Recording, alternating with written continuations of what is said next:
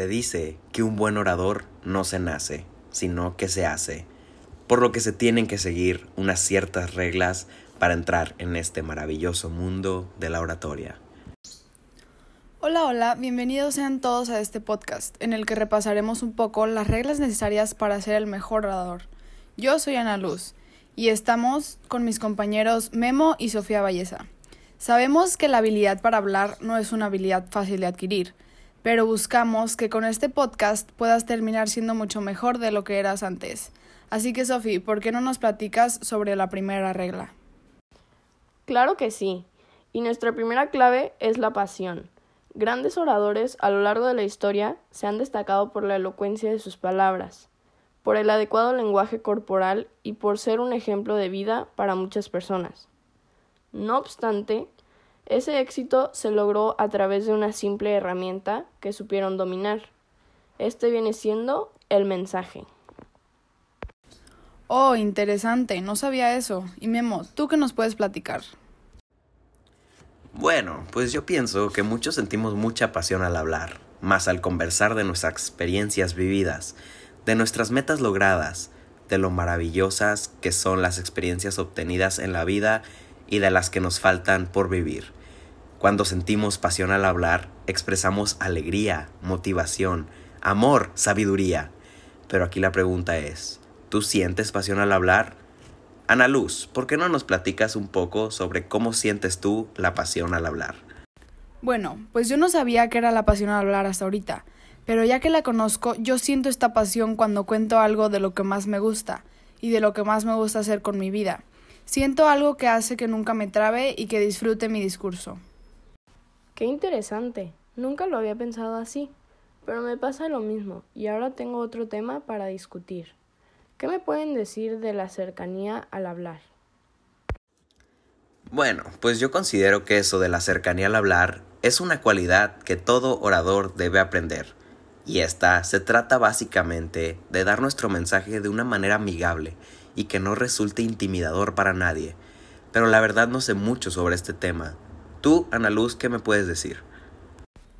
Claro que sí, pues la verdad tu definición de cercanía fue muy buena, pero solamente me gustaría agregar que esto de la cercanía al hablar no se transmite tanto con tus palabras, sino que más con tu expresión corporal, por ejemplo, la mirada, cuánto tiempo haces contacto visual con los espectadores, o que tus manos y tu cuerpo demuestren una postura segura, pero no intimidante. Órale, Qué interesante. Vaya que hablar en público tiene mucho más que solo aprenderte un discurso. O sea, que básicamente la cercanía en la oratoria es conectar con tu público para que te pongan atención.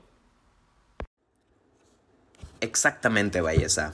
Pero suficiente la cercanía, que no los queremos aburrir. Entonces, háblame un poco de lo que es el dominio de sí mismo. Claro, Memo. Bueno, pues el dominio de sí mismo al momento de hablar es muy importante ya que es básicamente reflejarte tranquilo ante el público. De esta manera conseguiremos que el público se sienta en confianza y esto lo podemos lograr, por ejemplo, haciendo una broma o algo por el estilo. Pero claro, sin sobrepasar los límites. Wow, muy interesante todo esto. Pero algo que puedo notar es que prácticamente todo tiene que ver con conectar con el público, ya que si no lo logras, estos no te pondrán atención y por consecuencia tu mensaje que buscas compartir no se transmitirá.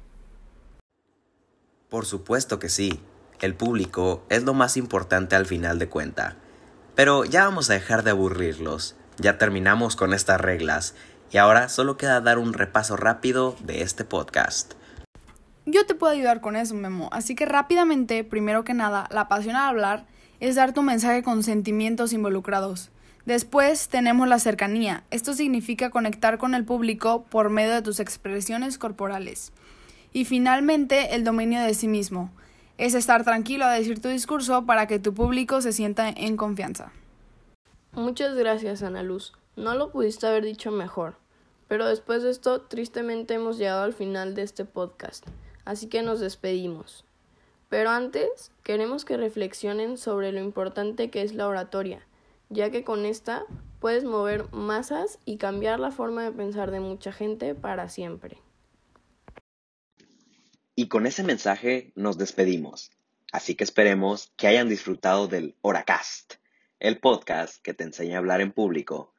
Esperemos que lo hayan disfrutado. Nos despedimos. Nosotros somos Guillermo Espinosa, Ana Luz Ramírez, Sofía Valleza, del grupo Primero C. Adiós. Bye. Hasta luego, fue un gusto compartir con ustedes.